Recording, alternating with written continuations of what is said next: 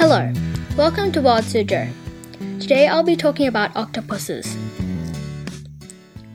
When we hear the word octopus, the first words that come to mind are usually eight arms or squirts ink. But octopuses actually have many interesting things about them that you may not know.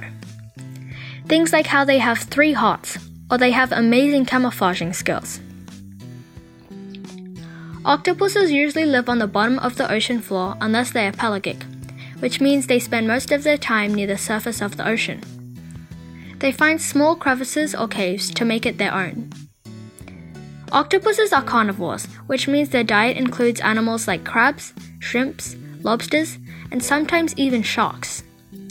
The way they catch their prey is by dropping down on them from above and then using their strong arms to catch the prey.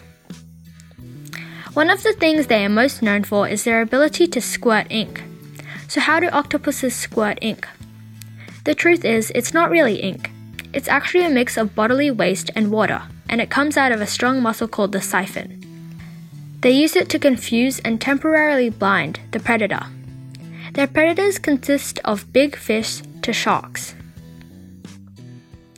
What do you think of these interesting things an octopus can do?